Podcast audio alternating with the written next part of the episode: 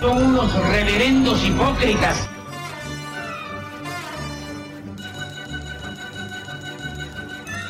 ¿Por qué no suben a la tribuna a responderme si son tan hombrecitos? Tú te puedes reír, tú puedes decir lo que tú quieras, pero tú mientes.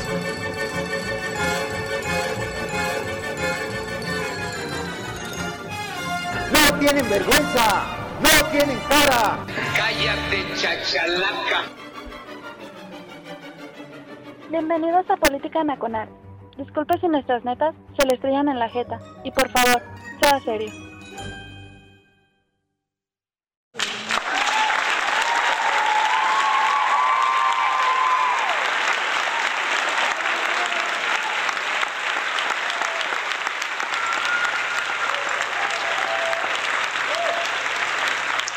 Gracias. Mira, ahora sí hubo paleros, ¿no? Eh, o sea, todavía no llega la quincena, pero hay paleros. Lo que quiere decir es que hay que traer al maestro Don Vix antes de que caiga la quincena para que no se caiga el, el, el, quórum, el rating. ¿Verdad? Sí. ¡Ay, cómo ya! ¡Ya! ¡Oh! Hola, señores. Eh, soy Oscar Chavira dando comienzo a Política Nacional en reporteros.com, la casa de Política Nacional. Gracias a la gente, a la gentecita de bien que amablemente nos anda sintonizando. Viernes 8 de la noche es un horario difícil. los que los que tienen 20 años menos que el promedio de los asistentes pues están preparándose para el viernes sexual, por supuesto, ¿no? En algunos tiempos eh, la gente que ya rondamos el medio ciclo lo ejercimos, qué bueno por ellos. Bueno, ahora ya les toca a otros más. Y nosotros nada más estamos pensando en que se acabe política en Nacolá y luego vamos a ver qué chingados ponemos en Netflix, ¿no? Vete por unas pizzas, vete por unas burgers, tráete los refrescos o pídele al Didi, al Uber, a, pues, al Rapid, al, al servicio de mensajería este, de comida que usted prefiera. Sí, y ya todos contentos. ¿sí? Qué bueno. Eh, gracias a la gente que amablemente se conecta y está ahí en el tag de la estación, que es la zona ruda, por supuesto. Sí, ellos eh, que llevan pues su propio ambiente, ¿no? Eh, andan armando la vaquita. no sé para qué chingados. Yo creo que para comprarle una una, este, una Mac al Chavira porque pinche con laptop que tengo con Windows es un puto desmadre. Pero en fin, este, gracias a la gente que con toda cortesía, muy amablemente nos hace llegar sus mensajes diciendo pues que los podcasts están retrasando un poco. Pues sí, pero pues ya ve usted, ¿no? Eh, un saludote al, al jefazo del staff de postproducción de eh, política Nacional, al estimadísimo Chava Pérez Fauno, que anda dándose la vuelta ya en, creo que anda en las Europas, ¿por qué? No sé. Pero pues el joven Fauno ya sabe usted, luego se lo encuentra aquí, anda allá, República Dominicana, Centroamérica, él es un, es un personaje cosmopolita, ¿no? Pero pues es el que mantiene ahí eh, el podcast eh, actualizado, ¿no? En los diferentes espacios donde usted puede encontrar Política Nacional, eh, iTunes, en Spotify y en iBox. Ya vamos a actualizar el Patreon porque ya nos van a recortar el presupuesto, ya, ya nos mandaron el memo que cuidado, pues, ¿qué les digo? No? Ya llegó la austeridad a esta estación. Pero mientras aquí andamos.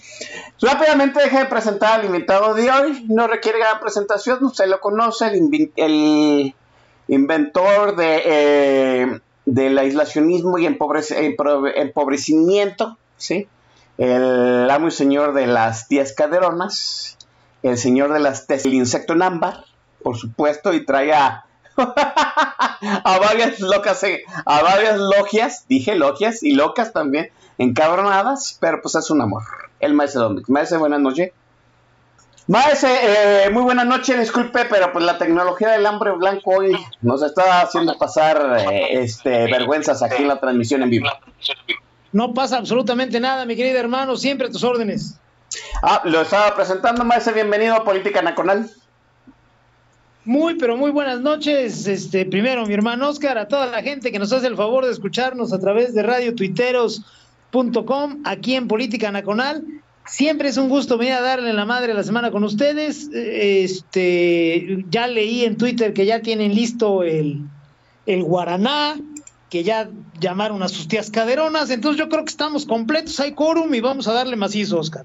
Vamos dándole macizo y rápidamente, ¿no? Ya después damos los anuncios parroquiales, eh, porque el tema de hoy es, pues, futurismo, ¿no? O sea, que eh, ya es el 2022, o sea que a aproximadamente por ahí de unos meses más, a López le va a restar pues eh, dos años de administración, por fin, por fin, que se están haciendo eternos, hay que decirlo, ¿no? Pero pues ya, ya, ya, ya le veo cuesta abajo a este pinche gobierno, ¿sí? Y pues llega el momento de empezar el futurismo, que déjenme decirlo así, ¿no? Morena ya, el Morena, y la gente de Morena tiene ya el futurismo desatado desde hace buen ratote, pero resulta que todas las apuestas estaban, bueno, la gran mayoría de las apuestas estaban en el casillero de la regenta, de la regenta Claudia Sheinbaum.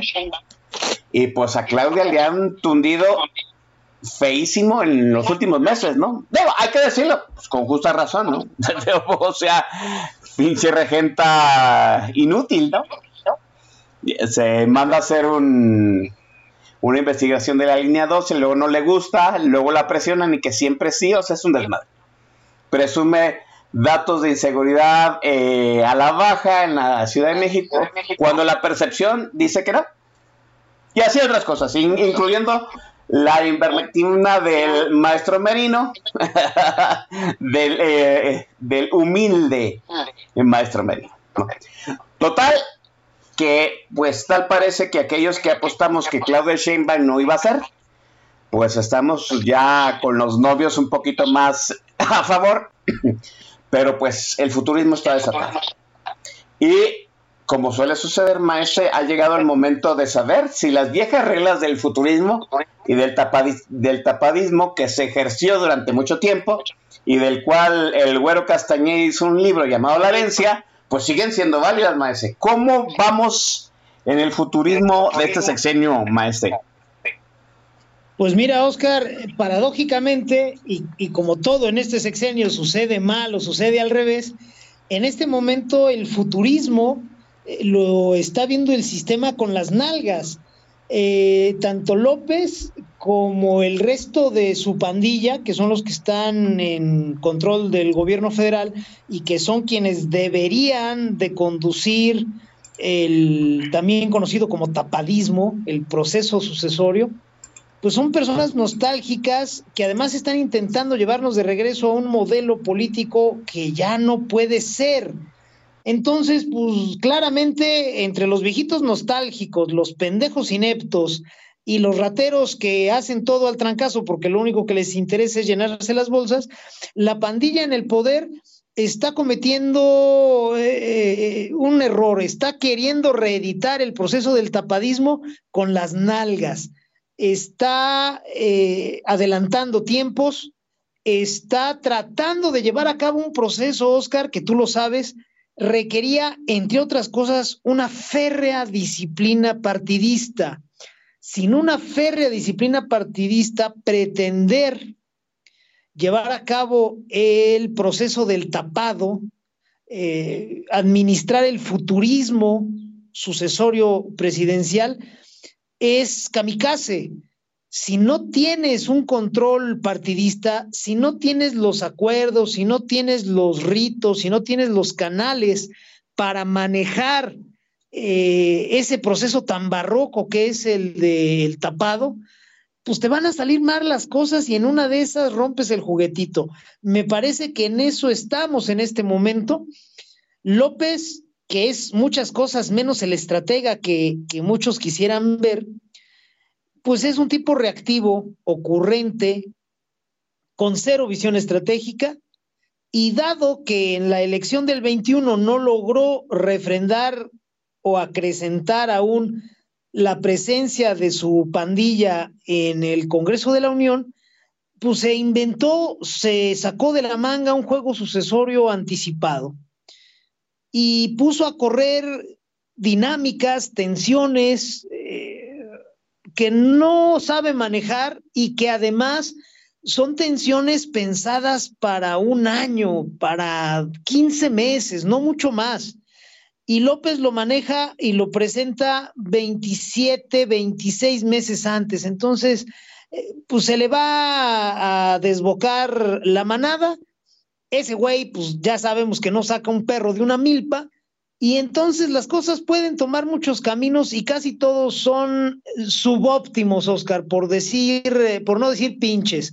Eh, ya iremos hablando a, lo largo del programa sobre los escenarios, pero en principio me parece que el tapadismo que estamos viendo en este momento y el futurismo que, que le acompaña, que, en el cual se mueve, eh, son paródicos, son fallidos y pues en este momento nos podrían causar risa, pero pues más adelante a lo mejor nos causan llanto, Oscar. Sí, así es, porque hay que volver a decirlo, ¿no?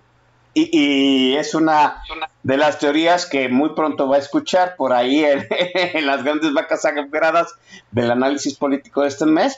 Pues si el presidente no controla este Mm, la sucesión presidencial, sea que le entregue a uno de los suyos, o sea, se lo entregue a alguien de otro partido, lo cual es más improbable, pues de alguna forma vamos a perder civilidad en este país y de por sí estamos al, al, borde de perder este la poca civilidad que nos resta, el poco respeto a la ley que hay en este país.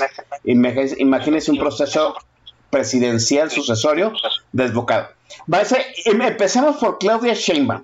¿Por qué? Porque ella es el pilar de, ¿cómo decirlo así? Del juego del tapado que está haciendo López Obrador, ¿no? Ella es la banderada, a ella la protegió, a ella la encubrió. Las veces que se ha necesitado sacar del fango a Claudia Sheinbaum, eh, López Obrador le ha tendido la mano, la ha sacado del, de, este, de cuánta ignominia se ha metido esta mujer. Y yo siento más salvo su mejor percepción es que, número uno, ni jugó, creo que jugó muy poco de jalar marca. Y número dos, diciéndolo en términos mecánicos, la rodaron ponchada, maese. pues sí, ¿qué sucede? Que el cabecita de algodón no controla ni sus nalgas entonces, su primera ocurrencia pasando la elección fue lanzar a, a Sheinbaum. Sheinbaum ya venía figurando más de, lo que uno podría esperar en un jefe de gobierno, en un regente, que ese es el rol de Sheinbaum en la Ciudad de México. Y se veía claramente que desde antes, mucho antes de las elecciones, pues que la señora estaba colgada ciento por ciento de la figura del caudillo.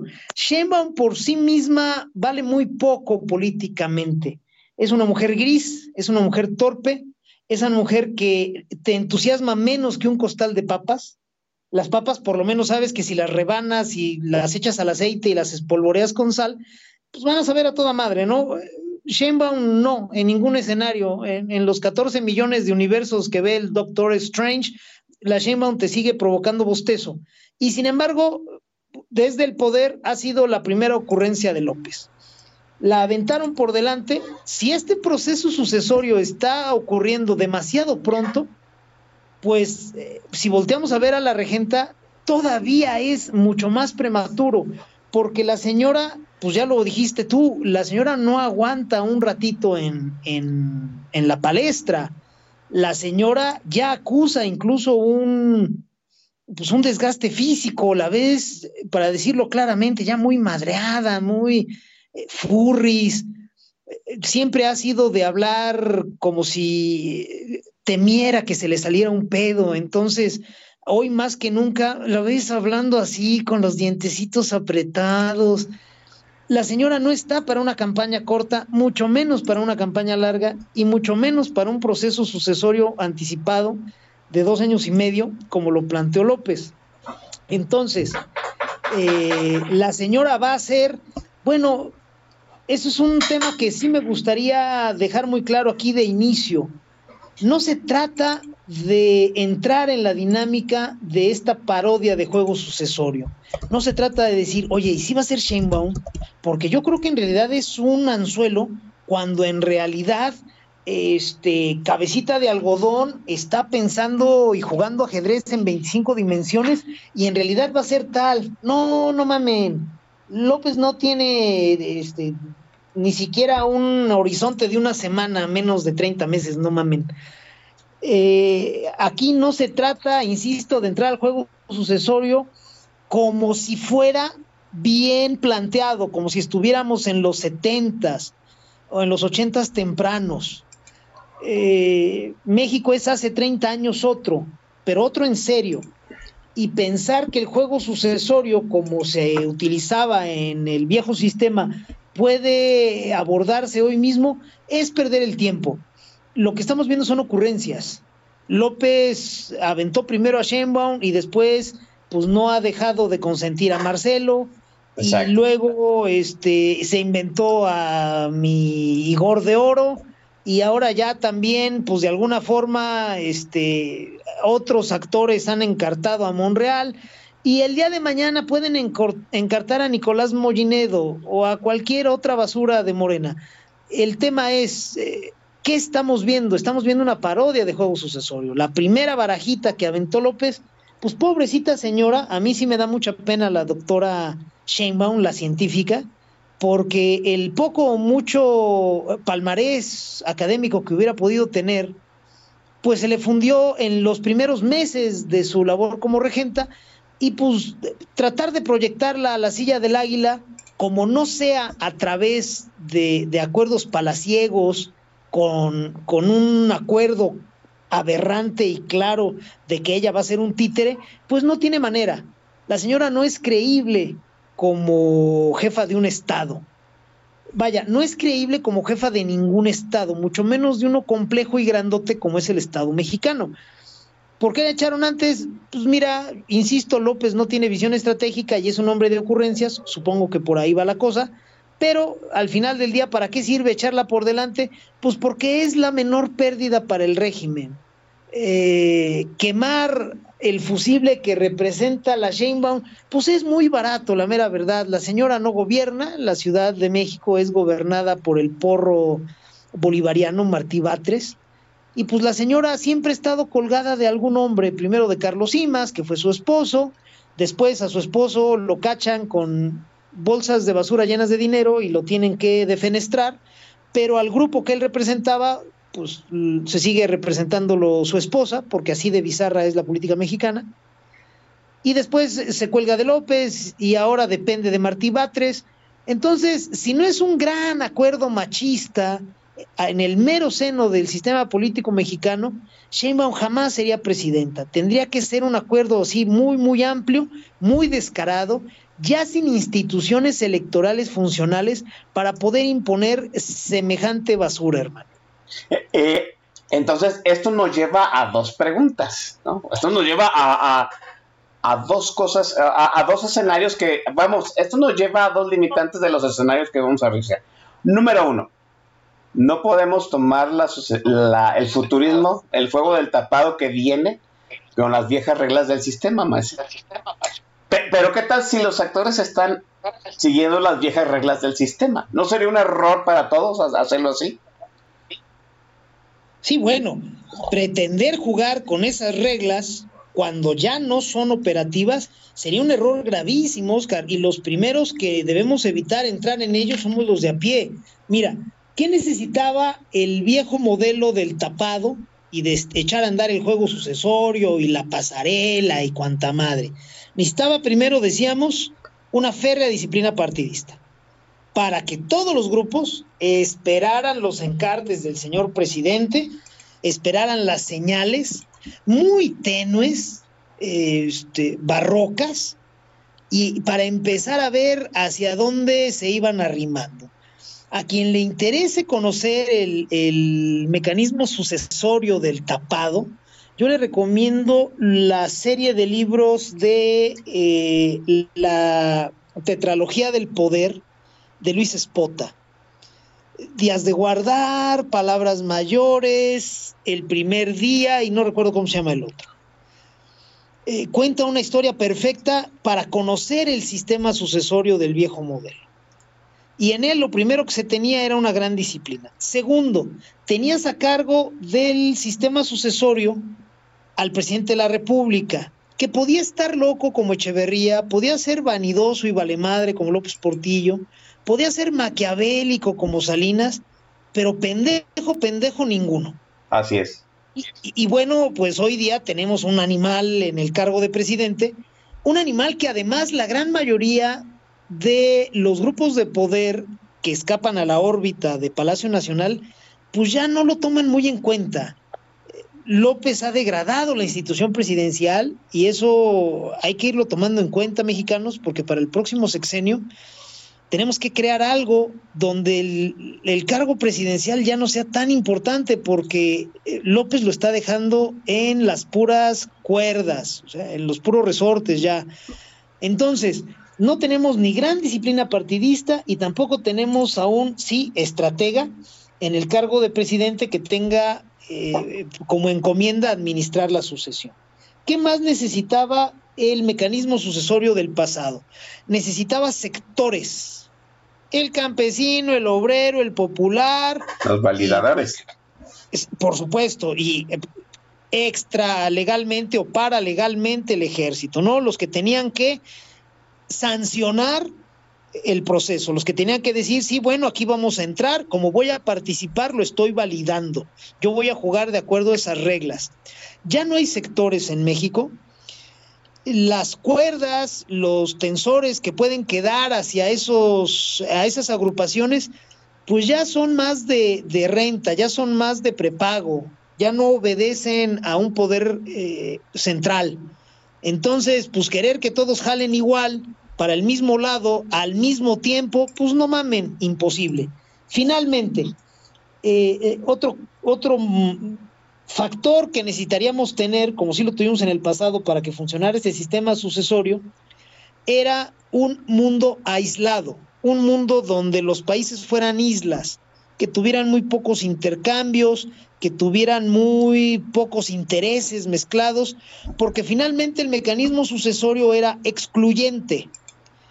El presidente echaba a andar la bolita, los sectores validaban participando, los grupos de poder tomaban nota y se iban arrimando a, los eh, señalados por eh, la mirada presidencial y no podía haber injerencia externa.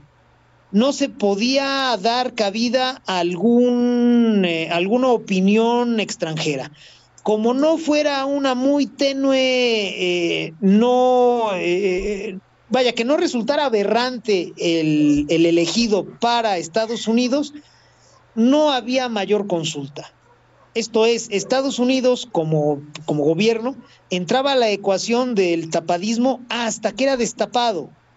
Se tenía que pedir la anuencia de Estados Unidos de no veto. Esto es, puede no gustarte, puede no entusiasmarte, lo que me interesa es que no lo vetes, que no tengas un pedo grave con él. Por ejemplo, en tiempos de López Portillo, López Portillo pues tenía a cargo de la policía capitalina, que significaba ser el policía de México, a un amigo suyo de toda la vida desde la infancia, Arturo Durazo Moreno, el negro, el negro Durazo, que estaba acusado por la DEA por, por traficar cocaína desde 1976, si no me equivoco. Bien, el señor López Portillo en algún momento jugó con darle más poder al, al negro Durazo. Y desde Estados Unidos llegó el no fulminante, ese culero no. Y López Portillo se quedó con ganas de proyectar a su gran amigo. No sé si le habría alcanzado las ganas y el descaro a López Portillo de proyectarlo a la, a la presidencia de la República, pero sin duda lo pudo haber considerado. Y el gobierno de Estados Unidos nos salvó de eso era el único rol que podía jugar un, un grupo extranjero en el tapadismo. Y ahora México está súper conectado, es el país todavía con más tratados de libre comercio en el mundo, el peso es una de las monedas más comerciadas en el mundo, tenemos en el territorio nacional amplias, variadas, profundas, pesadas inversiones extranjeras, entonces el tapadismo ya no podría funcionar como funcionó en otra época, simple y sencillamente porque, pues pon tú que el gobierno o la gente que maneja el gobierno, las pandillas que están ahí, se pusieran de acuerdo, pero pues a la hora que salieran a querer imponer su decisión, pues no mames, esto va a ser un caos. Entonces, Oscar, ninguno del FICO como básicos en el sistema del tapadismo anterior pervive hoy. ¿Podemos entonces ir a ese sistema? No, no podemos. ¿Qué nos conviene a los mexicanos de a pie?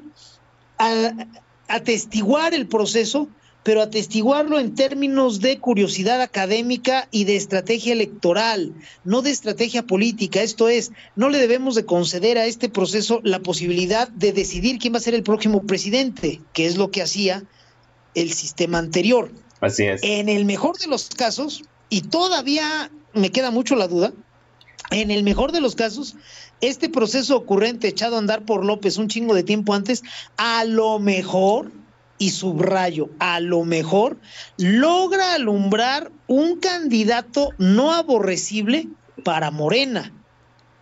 Y ya estoy dándoles un chingo de crédito, pero vamos a suponer que sí.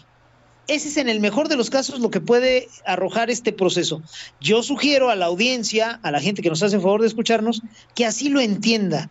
Lo más para lo que servirá este proceso ocurrente de López es como para ver si pueden sacar un candidato, no de unidad, porque no va a haber unidad en Morena, pero sí que no sea aborrecible para la mayoría, como para pensar en, ir juntos a, la jornada electoral de 2024. Es lo mejor que va a suceder, Oscar.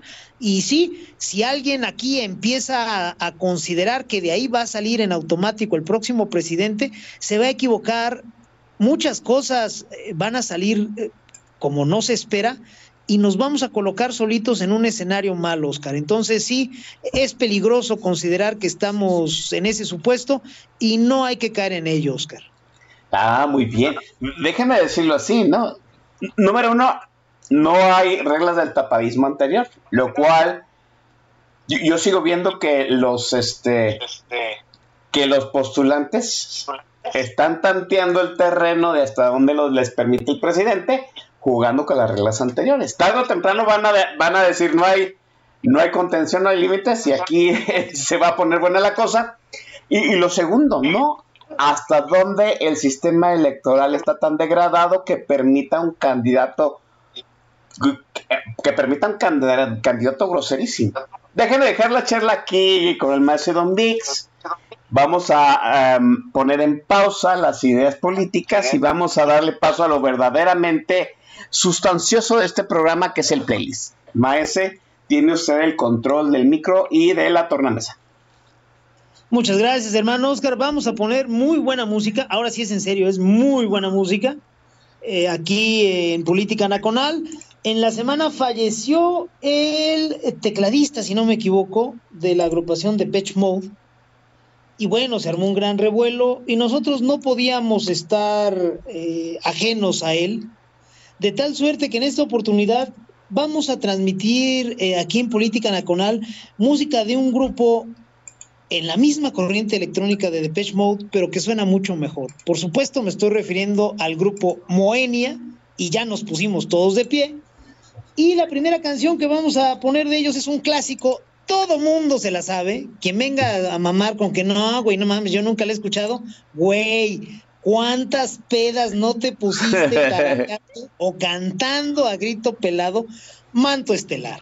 Vamos con ella cuando son las 8 de la noche con 32 minutos tiempo del centro de México y al término de ella regresamos aquí en Política Nacional, Oscar Chavira y el Don Bis.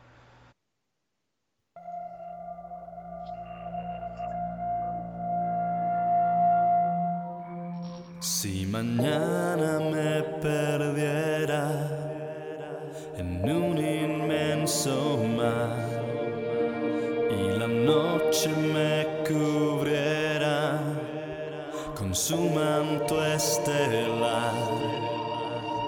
¿A dónde volaría mi última oración? El último latido de mi sul corazón. No sería ti, no sería ti. Esta vez ya no sería ti. No supiste dar lo que yo te di.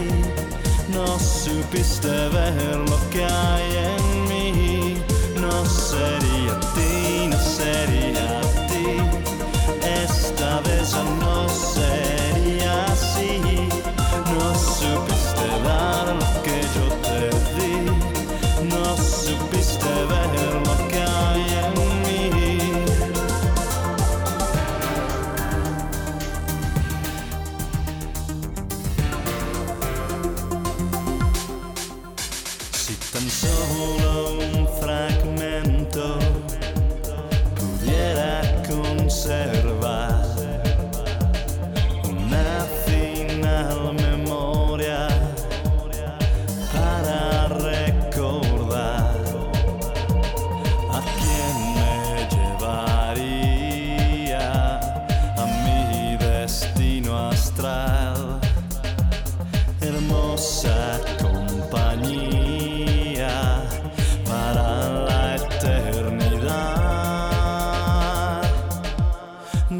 No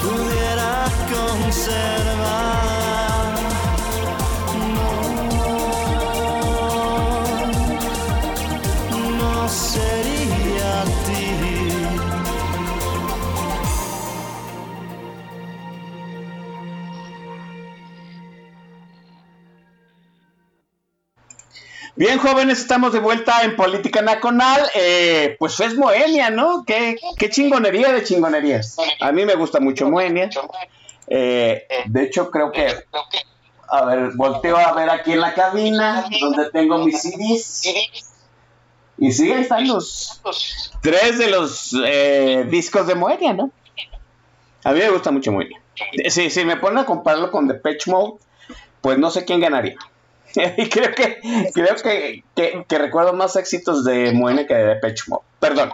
No, eh, yo sé que ahí en el tag andan rechinando este nervios, músculos, porque pues no es lo mismo Moenia que 20 años después, ¿verdad? Pero pues eh, todo el mundo se sabe Manto Estela. Todo el mundo levantó su, su encendedor en el antro para cantar Manto Estela. El que, el que lo niegue, maestro, es un hipócrita. Sí, por supuesto, en el antro, si no le jalabas al vaso escuchando Manto Estelar, pues yo no sé dónde estabas ese año o si te metiste a una gruta. Entonces, por favor, basta, basta de eh, fingir demencia, por favor. Así es. Eh, maestro, es momento de las menciones para los vales de Walmart, porque ya viene la quincena, maestro. Vamos con todo gusto, mi querido hermano. Este, a ver si no se me ha chispado ninguno, porque hoy sí llegué corriendo y luego sucede, pero yo espero que no.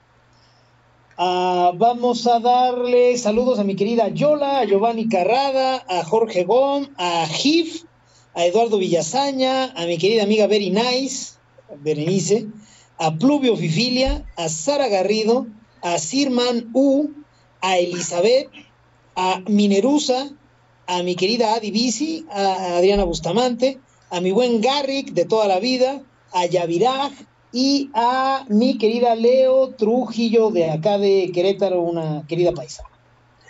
Bien, gracias. Aquí en el tag de la estación, pues la gente eh, bonita que está en vivo, está el Master El Shah, Boilercito, Boilercito se estaba riendo así como con mucha malicia cuando estábamos diciendo acerca del viernes sexual, ¿eh? Te, estoy, mirando, Boilercito, desde acá, desde la cabina. Eh, un saludo a Claudia Parada. Ahora sí está el interventor musical de esta, de esta estación, Iván Rubio 30. Un abrazote, Iván Rubio. Ya se le extrañaba. Está Jaracho es el presidente del sindicato del TAG el Master Corazón, Rapaz, A. Ferrales, Andrés Reyes, el señorón Antrolimios, Duartillo. me, me, encanta, miren, no sé quién sea, no sé de dónde sea, no sé si tenga Twitter, pero me encanta porque cada semana está el Miniso. no, pero disculpe, yo sé que yo que sé que ya hace referencia a una tienda de artículos orientales, ¿no? Pero se me hace tan tan ridículo el nombre Miniso. No sé qué. Y está el señor Garrick. Eh, también veo aquí Luis Carlos López y en el Twitter se está eh, reportando el alcalde de la Fienzón que ya retornó al Jack Daniels.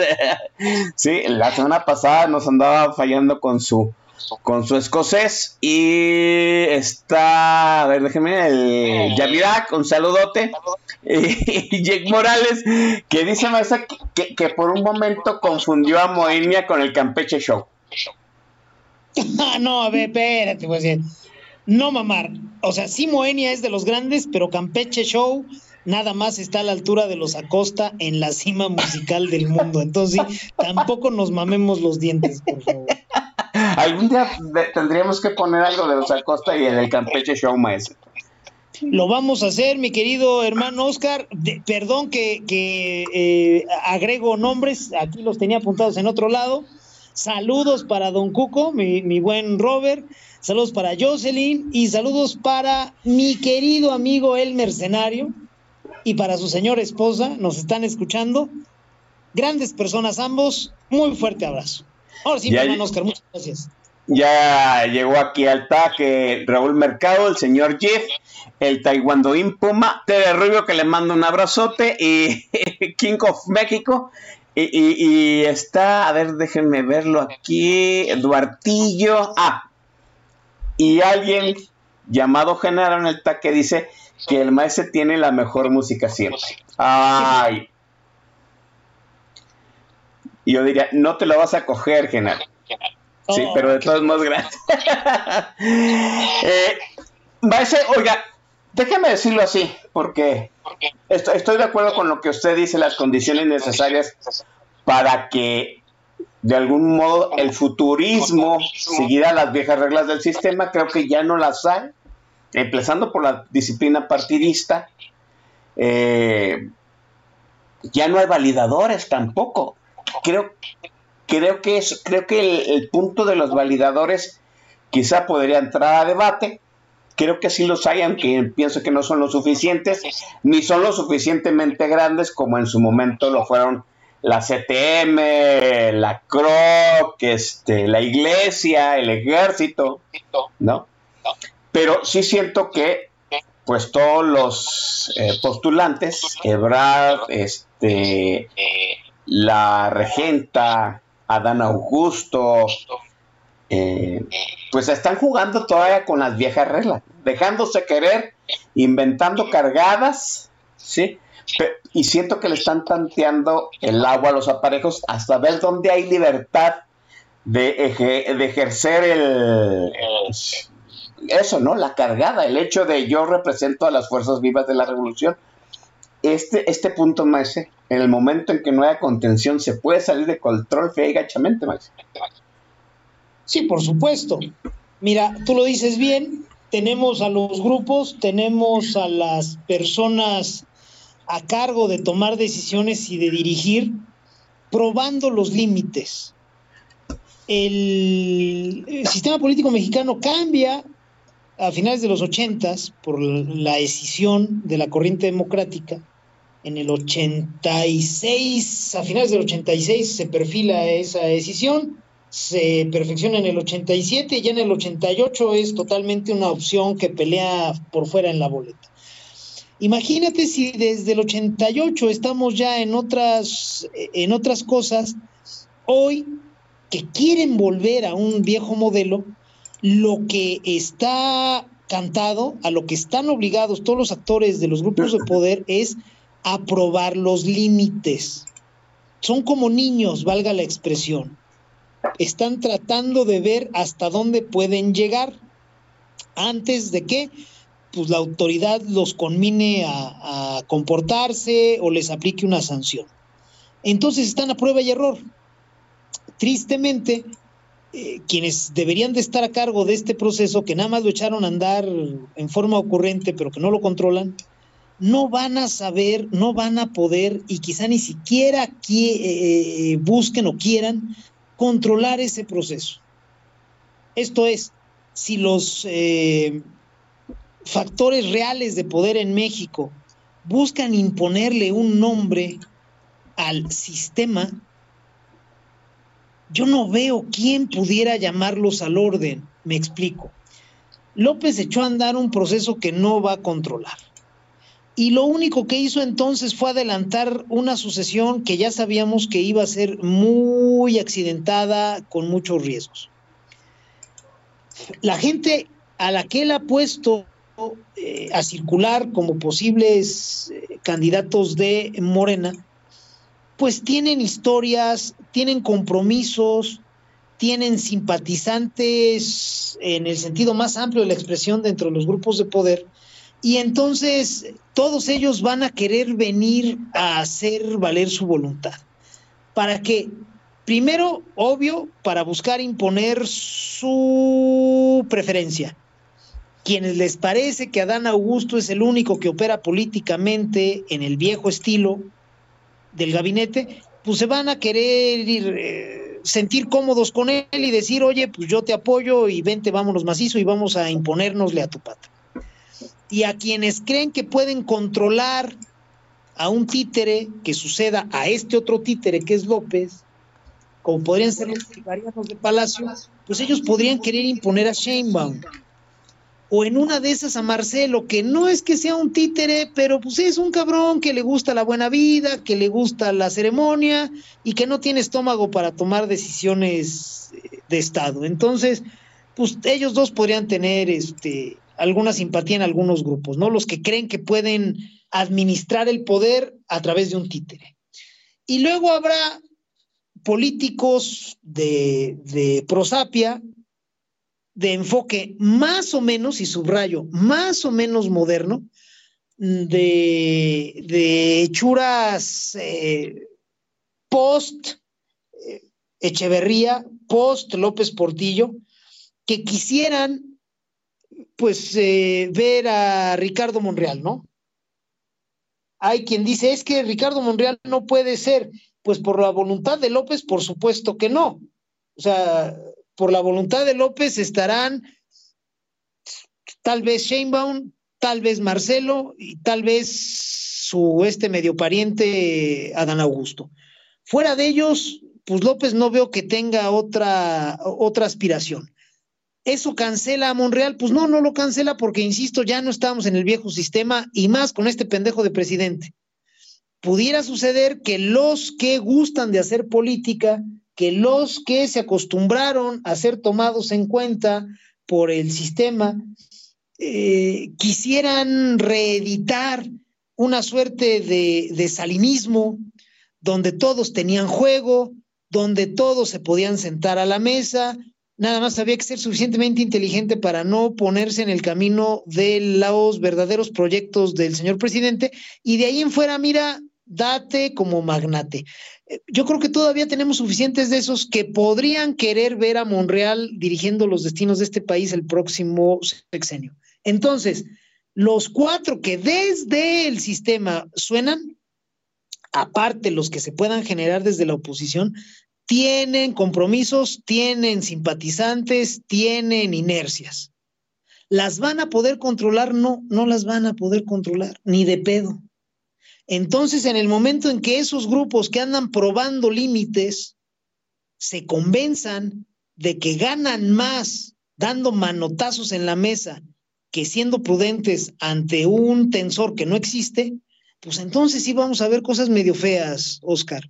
Yo espero equivocarme, pero si a nivel de cancha, a ras de pasto, hemos visto una masacre de presidentes municipales, de candidatos a presidentes municipales o de presidentes municipales electos, si hemos visto a funcionarios como el exfiscal para el sur de Veracruz, al que ejecutaron esta semana, que ahora era eh, director del sistema DIF, me parece, en un municipio, esto es, ya no tenía pues hilos de procuración de justicia y sin embargo fueron y lo plomearon.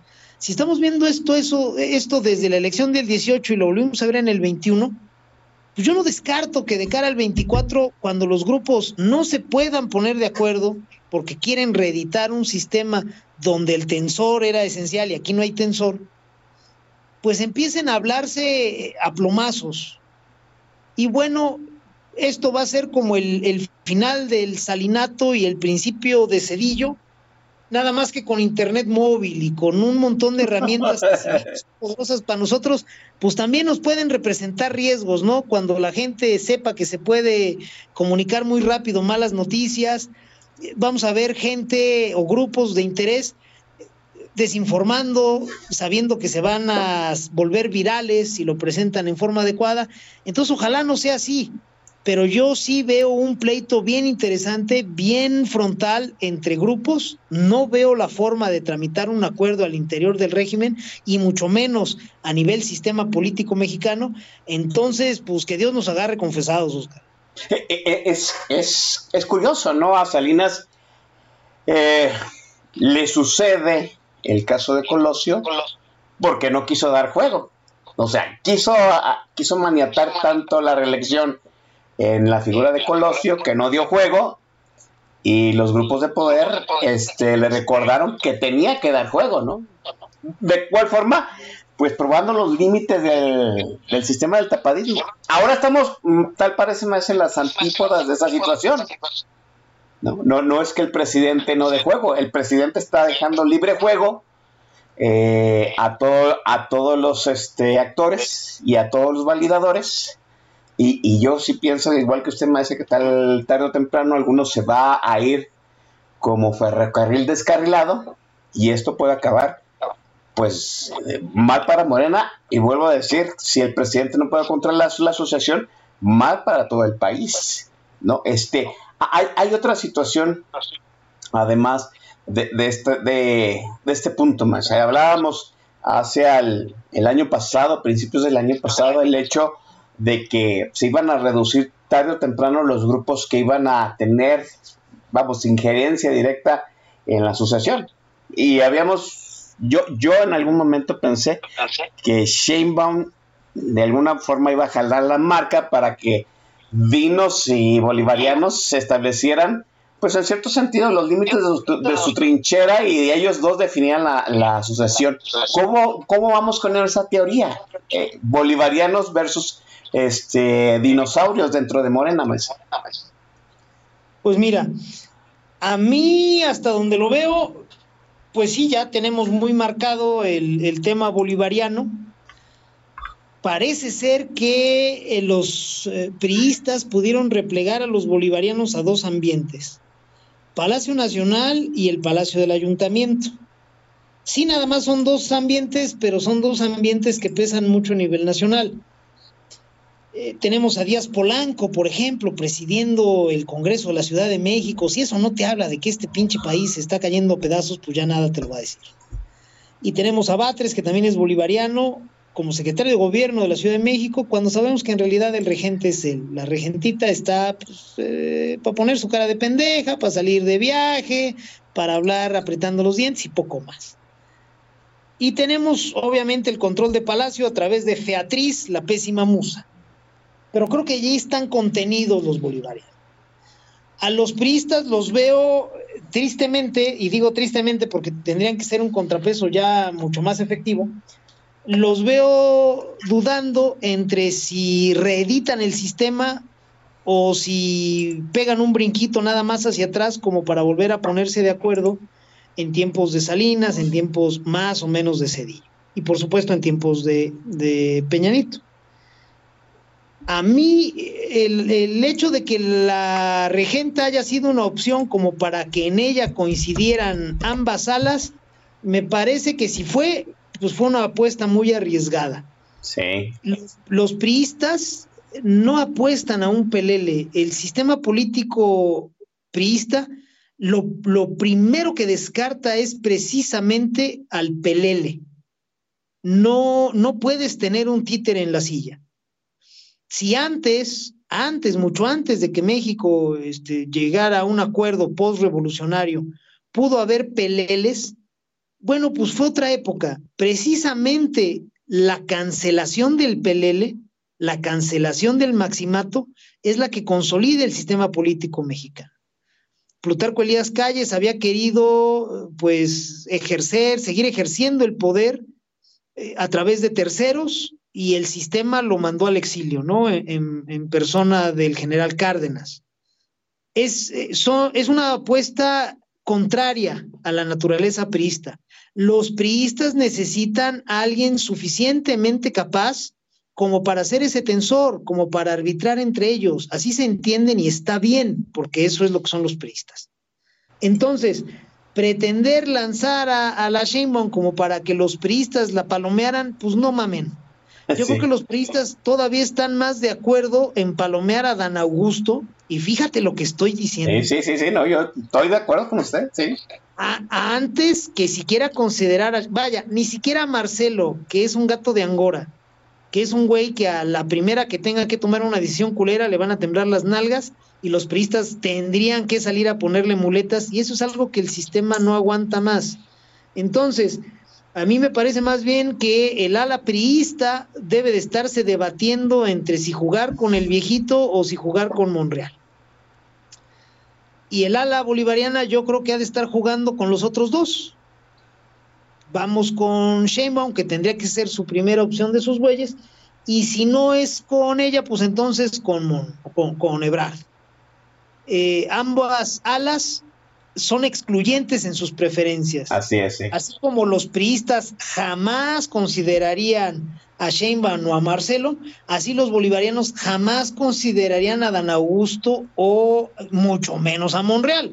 Entonces, pues sí, yo estoy viendo un proceso eh, acotado a lo que es Morena, porque el sistema político mexicano todavía es mucho más amplio, y si hoy parece que hay un juego sucesorio desde el poder formal, pues es porque la oposición o lo que en México hace las veces de oposición, pues está pasmada, ¿no? Prefiere nadar de a muertito y ver para dónde salen los chingadazos y ya después ver este eh, qué decide. Entonces, pues sí, pues pareciera que se está decidiendo la presidencia. No, a mí me parece que está decidiendo un candidato con el que Morena no se desmorone y no mucho más. Y veo a las dos alas excluyentes en sus preferencias y a la propia ala prista la veo dudando si con melón o con sandía. Entonces, el acuerdo está muy lejos, Oscar. Sí, yo también pienso que el acuerdo todavía le falta, este, yo creo que están esperando ver quién sangra más, porque, porque al fin y al cabo, no sé su perspectiva, pienso que todos los grupos de Morena están sangrando en este movimiento, están sangrando como sangra el presidente. Hay, hay que recordar, por supuesto, que, que el candidato del partido en el poder es tan fuerte como el presidente que va a que está en el poder. Así de fácil, ¿no? Entre, entre más débil es el presidente, la asociación, la asociación es más compleja. ¿Por qué? Precisamente por esa situación. Porque el fiel de la balanza, pues no puede este, maniobrar el juego. Eso es- tiene, no sirve como equilibrador. Y a mí me parece que el gran error ahorita de López Obrador es eso, que les ha dado vuelo a todos, que les dice, ah, sí, no, y puede ser fulano y mangano y perengano. Siento que el hecho de que López Obrador le dé juego a todo mundo como para decir, al fin y al cabo, el, el de la popularidad soy yo, el del poder soy yo, tarde o temprano le va a cobrar una factura durísima al presidente, maestro. Sí, por supuesto. Si te quieres, eh, mira, ni siquiera los, los presidentes más poderosos de México podían entercarse de una manera ciega. Es cierto. Vaya, recorriéndolos rápido. Elías Calles, a chingar a su madre el día que se quiso entercar. Eh, si Ávila Camacho se hubiera entercado en que su hermano fuera presidente en lugar de Miguel Alemán, pues también lo hubieran mandado a su casa. Y fue el mensaje tan claro que él dio su aval para que le dieran piso a su hermano y pudiera presidir eh, Miguel Alemán. Otro presidente poderoso, por supuesto, Carlos Salinas. En el momento en que se entercó, le mataron a Colosio, le mataron a Ruiz Macié y se acabó su proyecto. Y bueno, el, el propio Ernesto Cedillo, un tipo que al final de su mandato, si hubiera querido entercarse, olvídate, se arma la grande. Prefirió irse por la segura y dijo, ¿saben qué? Mejor vamos a administrar una alternancia. Entonces, si esos presidentes brillantes y poderosos no se podían entercar, a pesar de tener funcionando como relojito el sistema, pues este pobre pendejo aquí aspira. El juguetito está arruinado. Y él es un animal, o sea, donde necesitábamos un relojero suizo, trajeron a un talachas y a un talachas con autógena. Entonces, imagínate nomás de qué estamos hablando. Un pobre cabrón que no puede operar. Entonces, si López se enterca, lo más fácil es que le metan un susto. Ojalá no suceda, porque eso nos arrojaría a un escenario muy malo para todos. Pero este, yo lo veo posible. Eh, No creo que llegado el momento sucediera, porque López se ha estado lavando las manos desde el día uno. Yo no me voy a meter, este, e- eso no lo vemos nosotros, eh, ya no hay corrupción y saca su chingado pañuelito. Entonces, yo no veo a López entercándose. Ese güey, pues como cualquier bully, ¿no? En el momento en que le tiene que atorar, pues prefiere hacerse pendejo. Ojalá se mantenga así. Ya es un escenario malo, pero no es el más malo. Entonces, si a mí me dices, oye, ¿tú qué prefieres que haga López? Mira, como cualquier tío borracho, pendejo, malacopa en la fiesta de 15 años de la Yolady, pues ojalá se quede quieto. O sea, arrímenle las cubas, que ya no se mueva de su silla, póngale la silla más o menos arrinconada para que no esté estorbando, para que no haya interacciones, y que aterrice su avión el culero y mañana en el menudo ya todos felices. Ese tendría que ser el rol de López. Es malo, sí, porque tener un presidente ausente en un sistema presidencialista, pues es muy mala cosa. Pero mejor así a que quiera poner orden porque no va a poder y en una de esas le sacan un susto, Oscar. Sí, así es. Mire, que se, que se quede como lo dejó Joe Biden ahora con la cumbre de las Américas, ¿no? Así de fácil, ¿no? Tus tres malacopas no vienen. Entonces no voy yo, pues chingas a tu madre. Ah, chingas a tu madre, el, viejo necio, el viejo necio. Vámonos a la, siguiente intervención musical, por favor. Con todo gusto, hermano Oscar, vámonos con otro clasicazazazo de la agrupación Moenia. La canción es para que se amarren los calzones, porque si no los traen bien puestos se les van a caer, se les van a hacer de yoyo. Es una rolota. La canción se llama No puedo estar sin ti, cuando son las 9 de la noche, con un minuto tiempo del centro de México. Vamos a escucharla y al término de ella regresamos aquí en Política Nacional, Oscar Chavira y el Don Bis.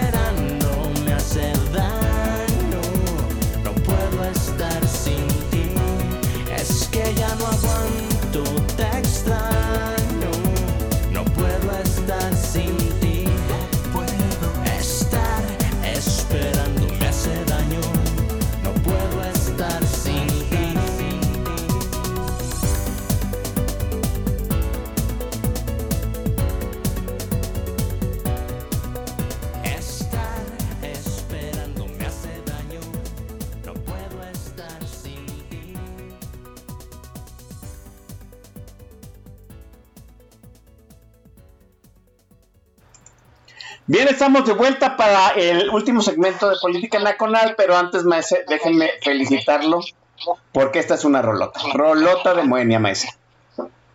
Bueno, sí, pues es un clasicazo, es, insisto, para agarrar piedras, para, si no estás muy macizo, este, tomar el teléfono y marcarle a esa persona y decirle, ya, pídeme disculpas porque ya quiero estar allá. Entonces, este, pues sí está muy bonita lo que sea que aquí. Sí, así es. Eh, mire usted, aquí está diciendo a Ferrales que tomando en cuenta, en cuenta los gustos del Macedon Vix, que Moenia es pasable. O sea, qué bueno que eligió Moenia. Pues, ¿qué le saben al Macedon Vix, no?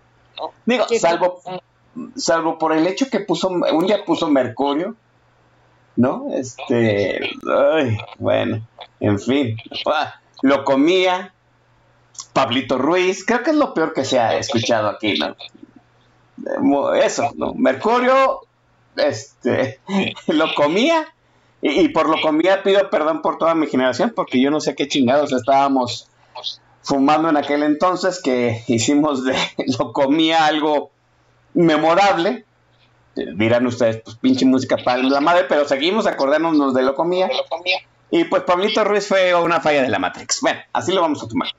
Eh, maestre, decía usted al principio de este programa el hecho, pues, de que, mm, de que ya no hubiera esos, esos instrumentos que administraban la sucesión presidencial.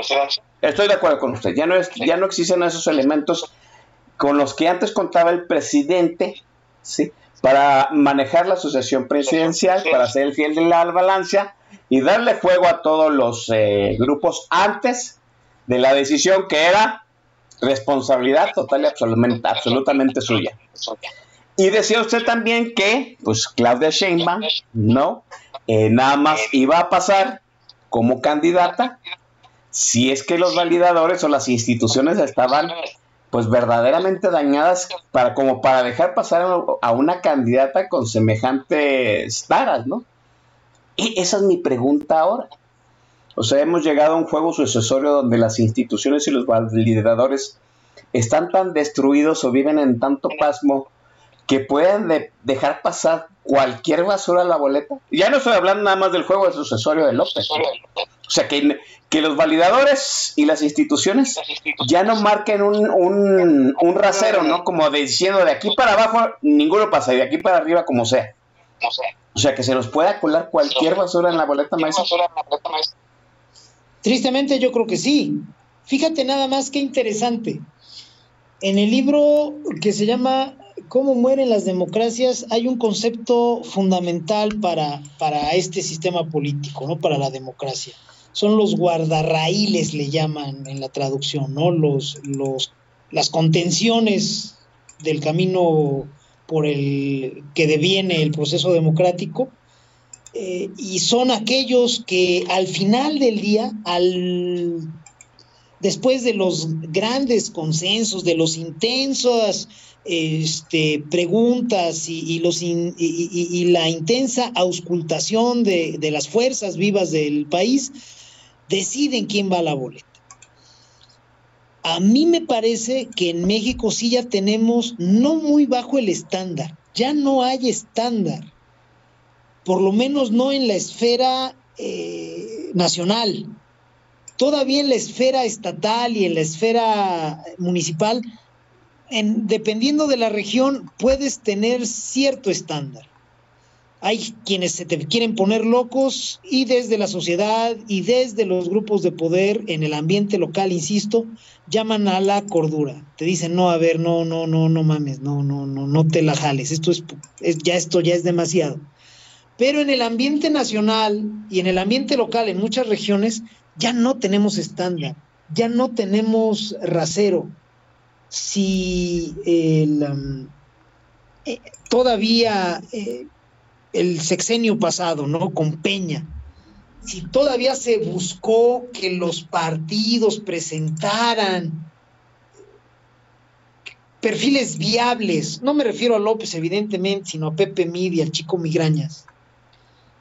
Por más que no tuvieron grandes campañas o que eh, su carisma era de tres pesos, pues hay que decir que competitivos en cuestión de, de ejercicio gubernamental, de inteligencia, de enfoque, de, elocuencia, pues ahí estaban Pepe Mid y, el chico Migrañas. Todavía teníamos un estándar. Ahora parece que ya no.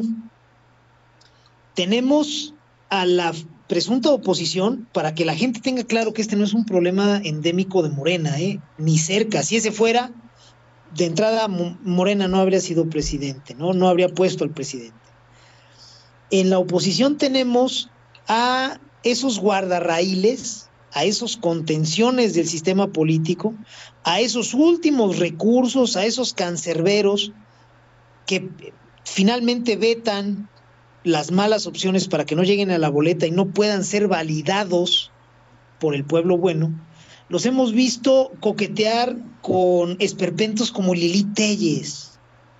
No mamen. O sea, de veras, se los digo con todo el cariño que puedo juntar por esas pinches cucarachas. No mamen. Lili Telles, en serio. Y luego cuando no es Lili Telles, te reciclan a alguien del pasado y sacan, por ejemplo, a Santiago Krill, que no pudo ganar la Ciudad de México en el mejor momento del plan. que, no ha podido ganar ninguna elección que se ha presentado. Exactamente, un tipo es un perdedor contumaz.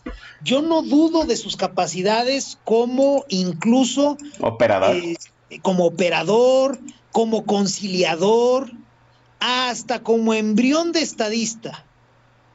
Yo le concedo muchos beneficios a Santiago Cruz, que los tiene.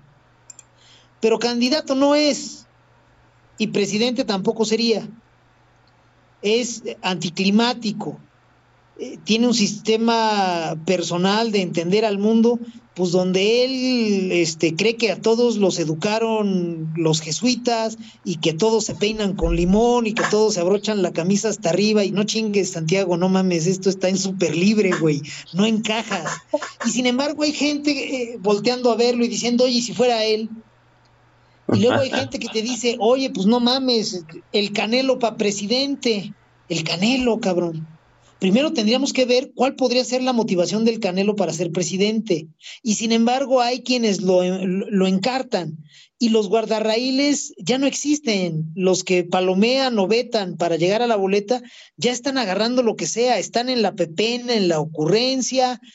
Carajo, podemos ver, claro que podemos ver cosas peores.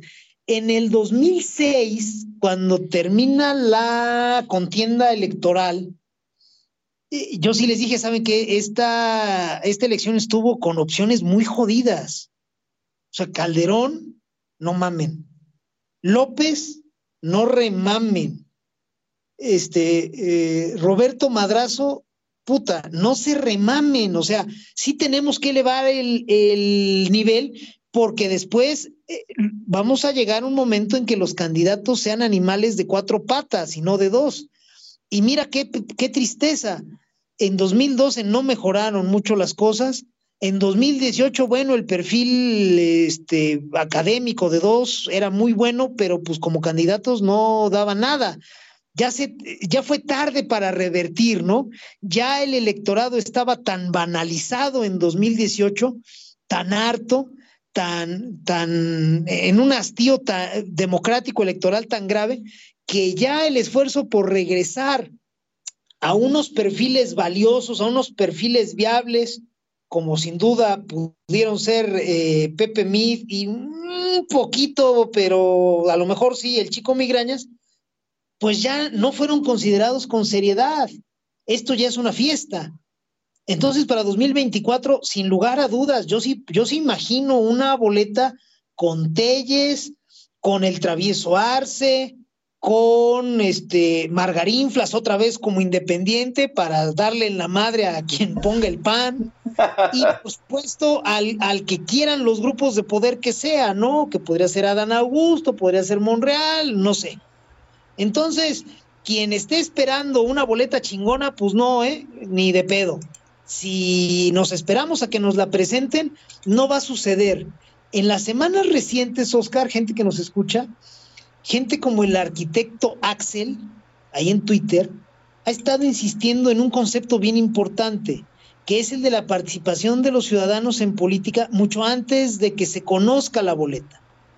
Eh, mi querido Axel Belfort, a quien le mando un saludo, porque seguramente va a escuchar el podcast, si es que no lo está escuchando en este momento, eh, insiste en que los ciudadanos no se esperen a que les presenten una boleta para de ahí remover mierda y ver cuál huele menos mal.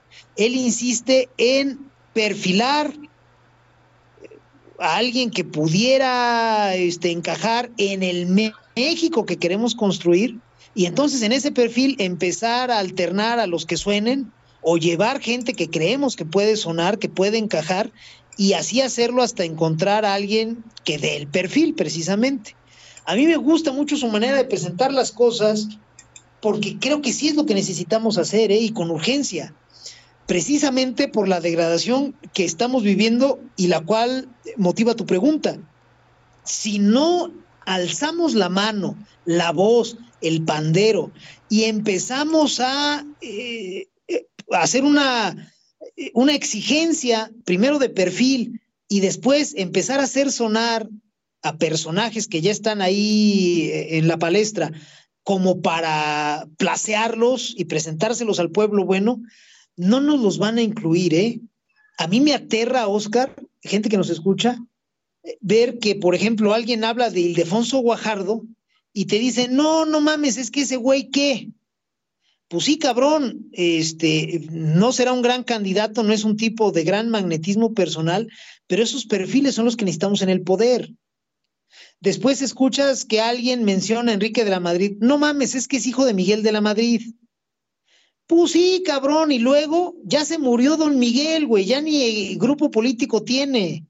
La proyección de Enrique de la Madrid le viene del empresariado y sobre todo de la academia, de las instituciones de educación superior privadas por ahí viene el interés de Enrique de la Madrid. Bueno, cabrón, vamos a considerar, no como candidato, como gente que debería de tener acceso al poder el próximo sexenio. Y sin embargo, la gente es lo primero que te dice, mm, es que ese güey me da hueva. Pues sí, cabrón, o sea, no te estoy pidiendo que lo consideres como presidente, te estoy pidiendo que lo consideres como alguien cercano al poder. Ya no tendríamos que atenernos nada más al presidente, el presidente todopoderoso se empezó a morir con Cedillo. Y, el cabecita de algodón que tenemos ahorita fue el enterrador definitivo. El presidente no va a volver a ser todopoderoso, ojo, en términos democráticos aquí en México. Si volvemos a tener un presidente todopoderoso va a ser por la vía del autoritarismo. Y eso no lo queremos, créanme. Entonces, tenemos que jugar con la opción subóptima. Ya no va a haber un presidente todopoderoso, entonces ya no tendría que preocuparnos tanto que el que ocupe el cargo tenga todas las cualidades. Vamos armando un staff, pero sí tenemos que poner a circular perfiles valiosos. Si nos quedamos esperando a que los guardarraíles funcionen, vamos a ser unos niños tristes en 2024. Los guardarraíles ya fueron, los contenciones ya fueron, ya no existen. Entonces nos van a presentar una boleta que no va a ser buena, por ejemplo, como la del 94, que fue una boleta muy buena, no va a ser una boleta suficiente como la de 2000 o, o quizá 2012 ya no va a ser una boleta subóptima rayando en mala como 2006, sino que va a ser una boleta pésima, en donde mucha gente va a decir, ¿sabes qué? La democracia ya valió madre y no cuenten conmigo. Ojo con eso, Oscar, porque sí, el riesgo de que nos pongan unos perfiles culerísimos en la boleta está más latente que nunca. Sí, claro. No hay, no hay reglas. Como dicen, no habiendo reglas, cualquier pendejo puede ser presidente. A mí también me asusta mucho la posibilidad de muchos nombres Híjole, eh, parafraseando a cierto priista de aquellos entonces, ¿no? Pues la caballada, la caballada está muy flaca y el problema es que pues tampoco hay carriles, ni, no hay carriles, no hay recorrido y a mí me parece que muchos camelgos ya, ya andan recorriendo sin necesidad. Vuelvo a decir lo mismo.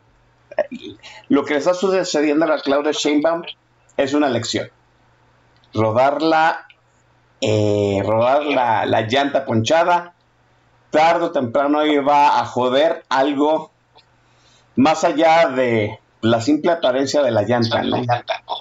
Empiezas a, joder el ring, los valeros, el eje, y valió madre la suspensión y valió madre todo. A mí me parece que, que eso le pasó a Claudio. Fue muy prematuro. Si alguna vez tuvo posibilidad, a mí me parece que ahorita es más difícil jugar con Claudia Sheinbaum. Y, eso es un ejemplo para todos los demás, ¿no? Incluyendo a los, a los candidatos eh, que van a manar de más allá de Moreno.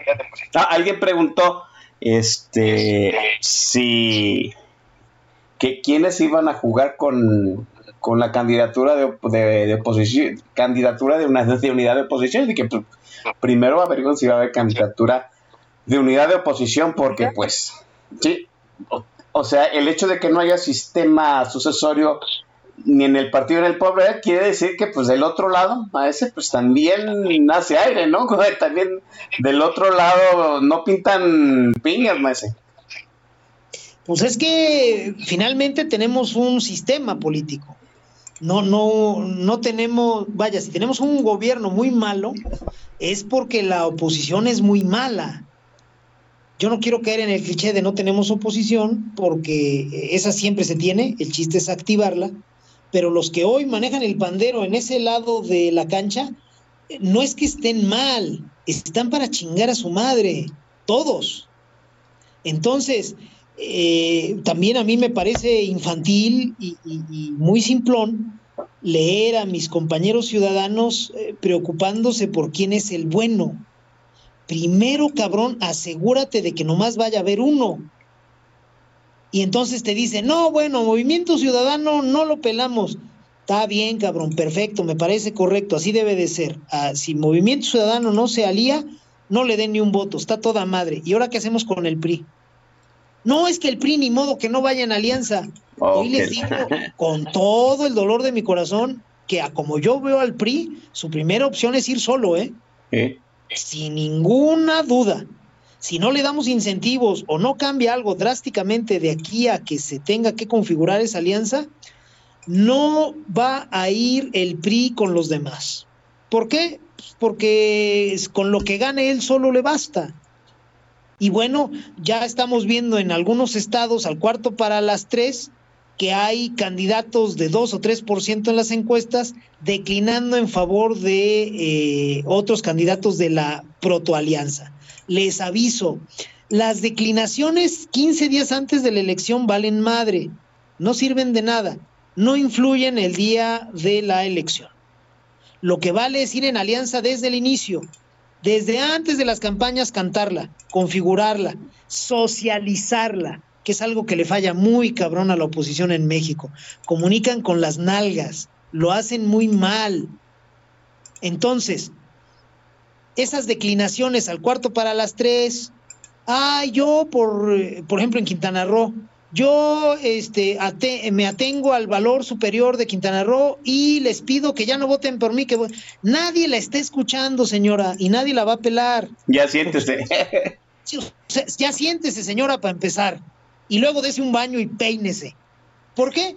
Pues porque usted ya hizo campaña, ya repartió lonas con su cara y con su logo, ya prometió, ya repartió este, tabiques, ya, ya repartió este, tinacos, y entonces ya hay gente que está pensando en votar por usted. Es más, que ya decidió su voto por usted. ¿Son muchos? No, no son muchos, pero van a votar por usted. Y el voto opositor ya se dividió. Entonces, ¿qué es lo que vale? Desde antes de las campañas cantar una alianza, aterrizarla bien, que la gente la entienda.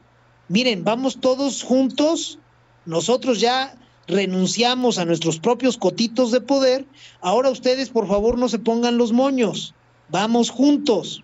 Ya sacrificamos algo nosotros, ahora ustedes sacrifiquen otra cosa.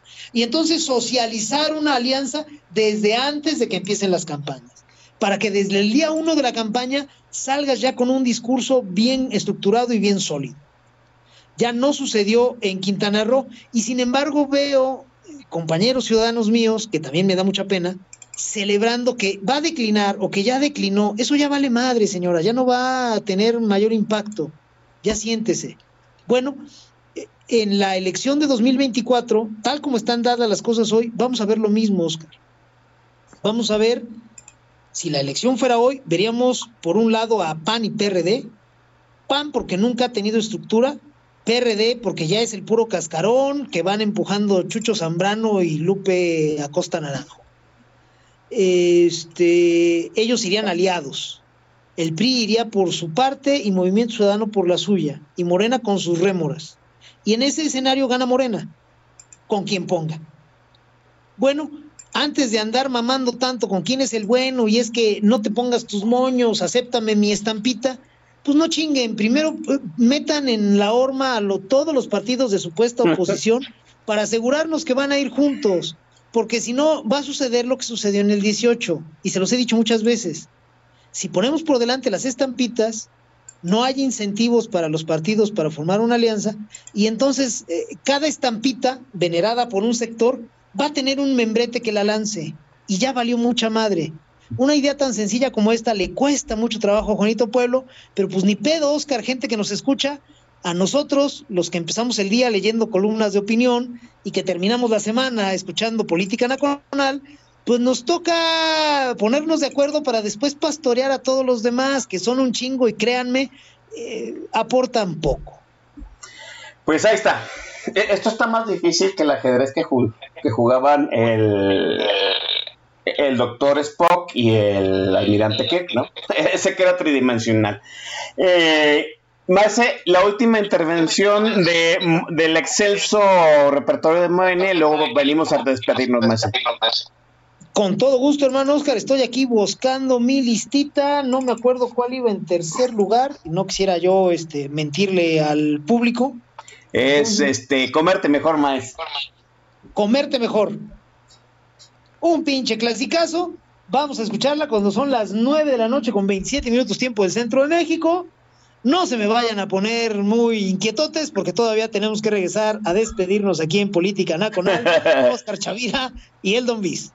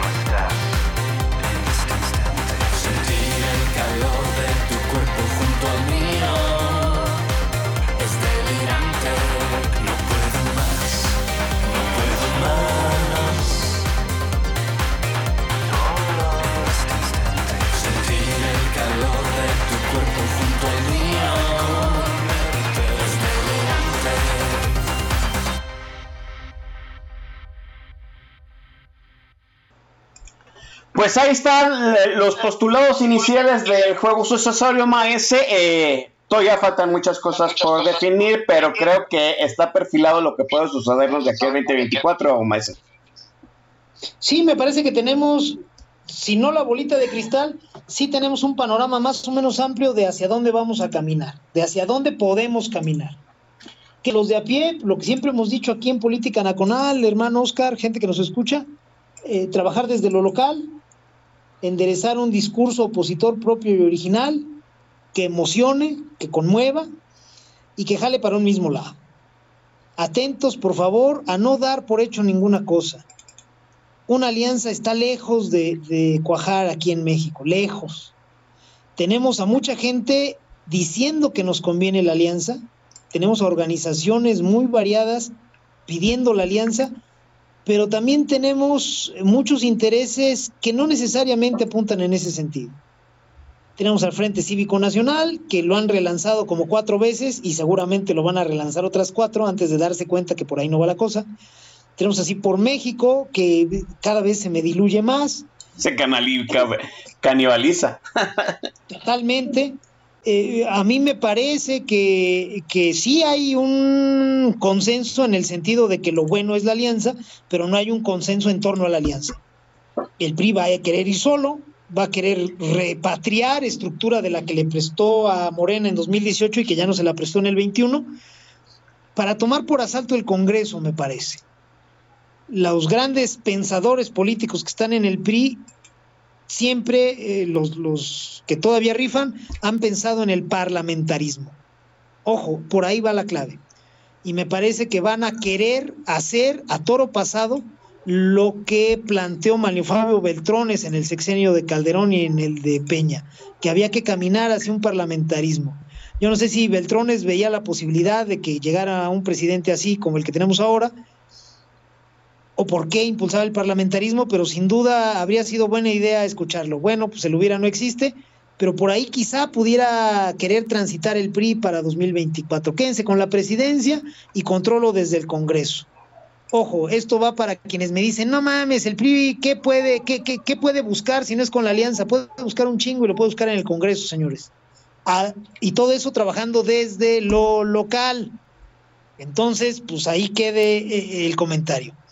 Termino con lo de siempre, por favor, no se me agüite la gente que piensa, luego sufre, pues sí, pues entre más entiende uno las cosas, menos motivos hay para ser felices, pero no se me achicopalen, no somos muchos, no somos la mayoría, pero somos suficiente para poner en orden al país. Es cosa de hablarnos más. Pásensela toda madre. Gracias, hermano Oscar, por tu invitación. Siempre disfruto mucho estas charlas. Gracias a la gente que nos ha hecho el favor de escucharnos. Pásensela toda madre el fin de semana y aquí nos escuchamos próximamente. No va más, chamacos. Esto fue Política Nacional de viernes, eh, ya para darle la madre y cerrar la semana. Este vendrá un lapso por ahí de la segunda semana de junio, donde no habrá programas porque nos vamos de festival, su pues, el jalacables de este congal. Sí, ya les daremos atención, pero la semana que entra todavía les aseguro que va a haber programa. No hagan dagas, recen sus oraciones, besos en sus frentes, cuídense. Ay, esa salida no tiene madre, mi hermano.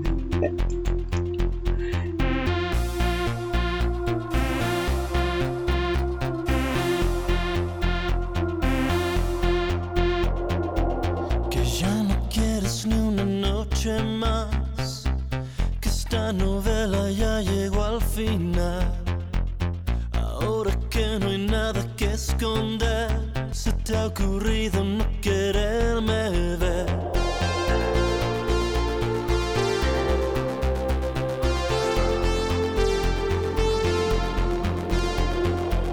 Que ya no es otra oportunidad que a ti volver no se te da. Te has clavado en mí, ahora que solo quiero ir por ti, me dices que ya no, que se me pasará,